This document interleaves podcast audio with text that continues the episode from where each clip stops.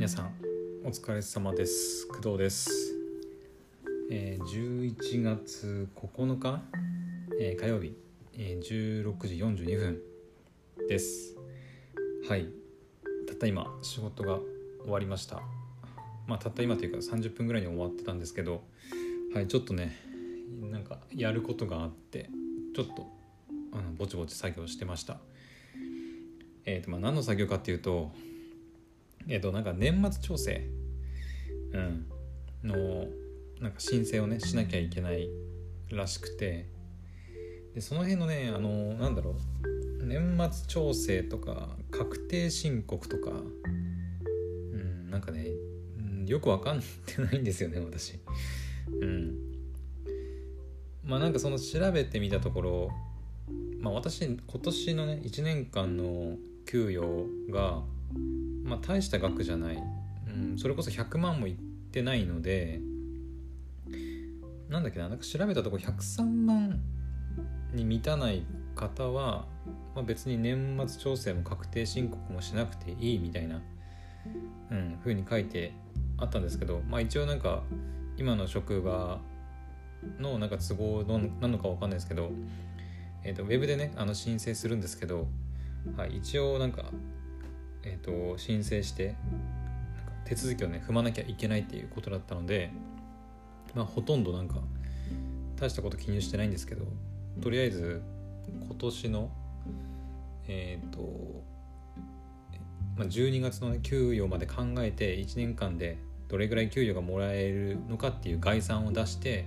まあ、入力するっていうぐらいかな入力したのは、まあ、それ以外にもなんかいろいろうんなんか書くとこあったけどよくわかんないからとりあえず飛ばして はい。適当に書いて提出しておきました。まああのうん所得税っていうのかな。まあ毎月ね大した給料もらってないからそもそも所得税引かれてないっていう、うん、ことかな。なのでわざわざ年末調整をしたところであの特に返ってくるものがないというかそもそも所得税を納めてないみたいなね。とこなのなのかもしれない、うん、ちょっとよくわかんない。はい。うん。まあなんかそのなんだっけ今の職場以外のアルバイトでも今の職場以外なんか2箇所の職場から、えー、と給与をもらってる場合はなんか確定申告をしなきゃいけないみたいなことが書いてあったんですけど、まあ、今のところははいそんなこともないのでまあそれでいいんじゃないかなと、はい、思っております。おそらく。はいもしかしたら詳しい方が聞いたらいやそれちげえだろって言われるかもしれないんですけどはいとりあえずはあの、まあ、大丈夫かなと思います。はい。えーでですねうんと、まあ、年末調整のねえー、と提出ウェブで提出したんですけどまあ仕事今回の今日の仕事では特になんか気になることとかはなかったかな。うん。いやそれよりもですよ。えっと今日の Netflix フェスティバルジャパン2021えっと皆さん見ました？あのもうすでにねあのアイアーカイブ？YouTube のアイアーカイブがあの上がっているのでもしねあの見てないよっていう見逃したっていう方はアーカイブを確認して見てみるのがいいかと思うんですけど私はねえーっとお昼に入る前の配信でもねまあチラチラ言ったんですけど、まあ、チラチラっていうかあれか Netflix のフェスのライブ配信見ながらねあの収録して喋ったんですけどはい結果的にえっと1時までだったかな？だったので私仕事が12時半からスタートだったので結構ギリギリまであの生配信で見ることができました。えっ、とね唯一見れなかったのがあの津田健さんが登場してえっ、と津田健タイムだったかな、うん、津田健タイムのとこだけ本当にラストの30分のとこだけ、はい、生で見ることはできませんでした。なんですけどそれまでのあの、まあ、アニメのラインナップとか、その後あった、えーなんだっけ？あネットフリックスのアニメーションなんかマネージャーだったかな？っていうネットフリックスのスタッフの人とえっ、とジャンププラスの編集長？なんかだったかな？なんかの人と、えー、ウィットスタジオっていうアニメーションスタジオの代表取締役いや代表取締役の方だの3人だったかな？ちょっとね確かじゃないんですけどなんか確かそんな3人で、えっとまあ、今後の日本のクリエイターをこう若いねあの優秀なクリエイターをどうやって、作り出していくか見つけ出していくかみたいなそういうところをこう対談するっていう話もはいなんとかギリギリでしたけど生配信で見ることができました。うん、まあ、対談そのお三方のね対談に関してはうんなんか日本の現状のそのアニメ制作の現場ってなんかお給料少ないとか結構ブラックなねな環境であの仕事してるというかアニメ制作って行われてるんじゃないかなって、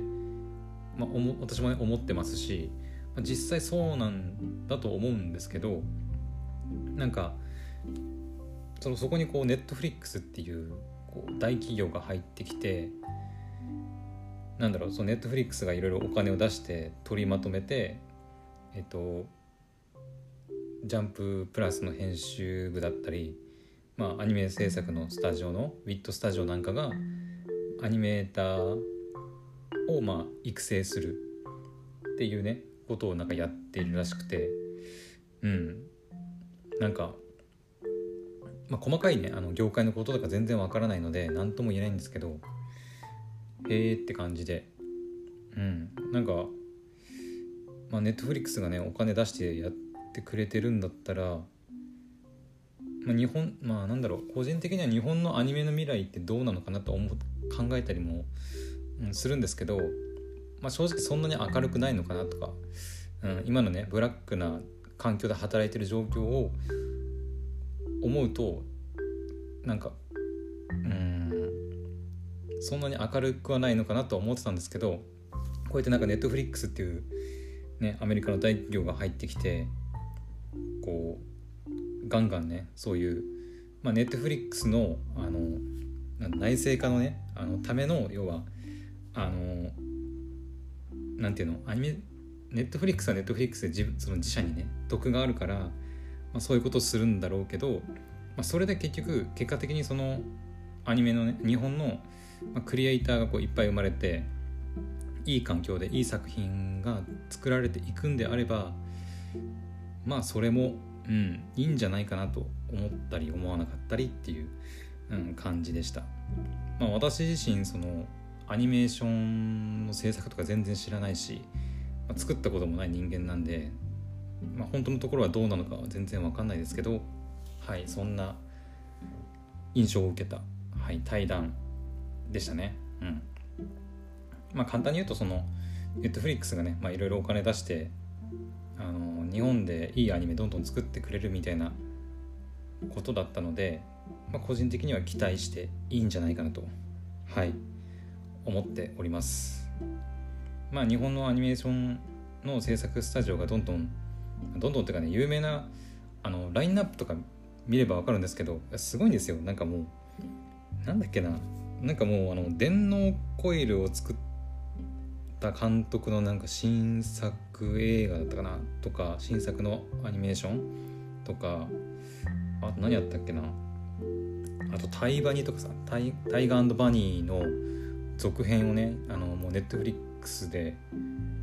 なんか作るとかさなんかもうすげえなって。なんかもう過去にちょっとこうヒット作を出したような有名な監督とかをもうどんどんこうキャスティングしてキャスティングっていうのか分かんないですけどこう集めてきてもうすんげえ作品を作るみたいな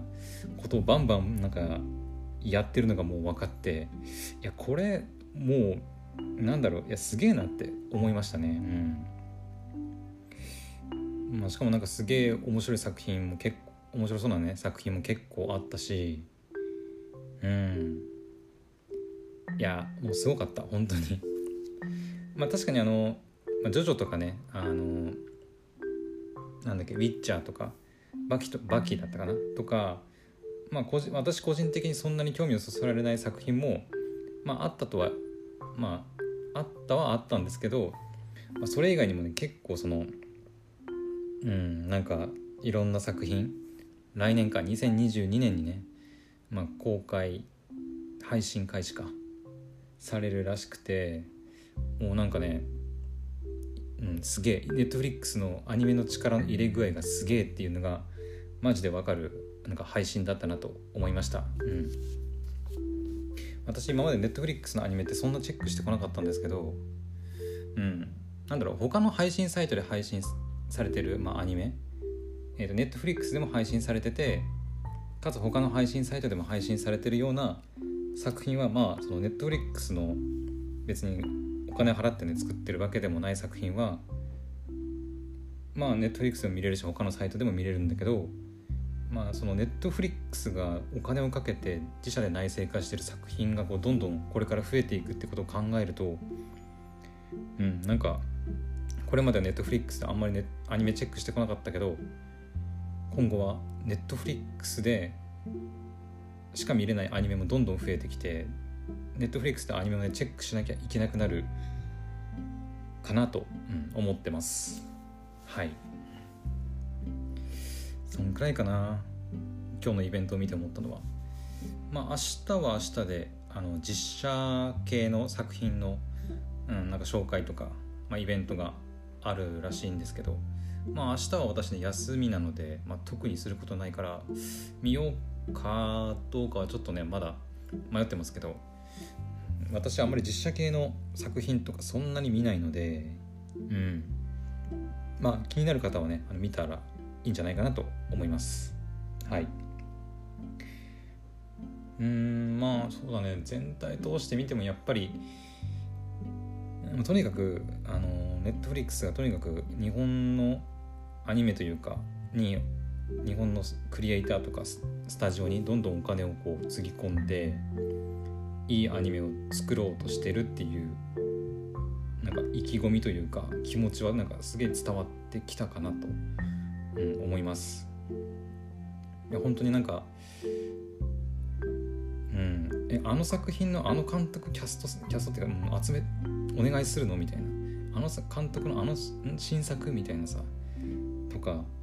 結構あって、うん、本当にまあ私素人、まあ、本当に素人なので単純にすげえなっていう感想しか出てこなかったんですけどはい。もしねあのー、えー、今日のねネットフリックスの、えー、フェスネットフリックスフェスティバルジャパン2021を見てる見た方まあアーカイブの生配信でもいいんですけど見た方でなんか自分はこう思ったとかなんかこの作品楽しみだなみたいなのがあればなんかぜひ教えてほしいんですけど私はねえっ、ー、とね覚えてる限りで言うとね何かな結構な作品紹介されたんで、まあ、はっきりとは覚えてないんですけどそういえば今配信中のその何だっけ「コミさんはコミュ障です」とか「えー、っとブルーピリオド」とかもねなんか紹介されてましたね。うん。えなんだっけささっき言ったそのえっ、ー、と電脳コイルか電脳コイルを、えー、作った監督だったかなの新作の映画っていうのかな？がなんか6話ぐらい6話編成で来年配信されるらしいんですけどなんか日本では前編後編に、えー、編成して映画も劇場版も、まあ、あるみたいな話もしてましたね。6話なので、まあ、3話分がこう前編。で後半3話がま後編って感じになるんだと思うんですけど。はい。なんだっけな。なんか少年少女だからなんなんか宇宙にあのなんか SF だったと思うんですけど。なんか宇宙に放り出されてその中でこう生き残るみたいな話だったかな、うん、とかもね結構えなんかめちゃくちゃ面白そうだなとか思ったりとか。あとねえっとなんかネットフリックスの映画かな。えっと第1弾が「ペンギンハイウェイ」で第2弾が「泣きたい私は猫をかぶる」だったかな。うん。で第3弾がえっ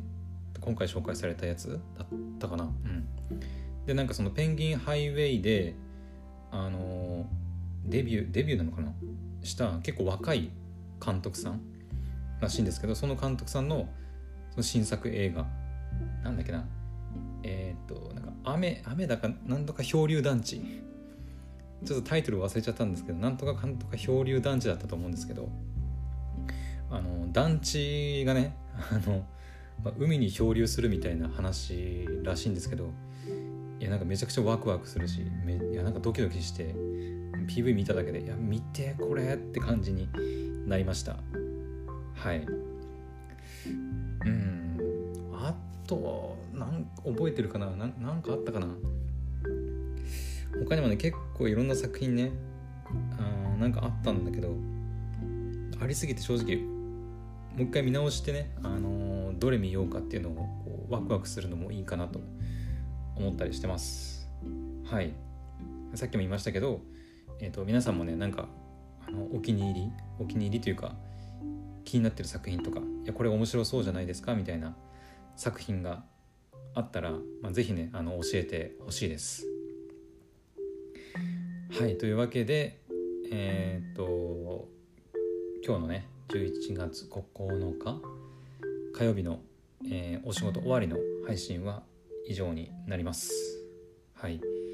で、えー、とまたね夜寝る前くらいにね配信するつもりなのではい。ではまたその時にお会いしましょう。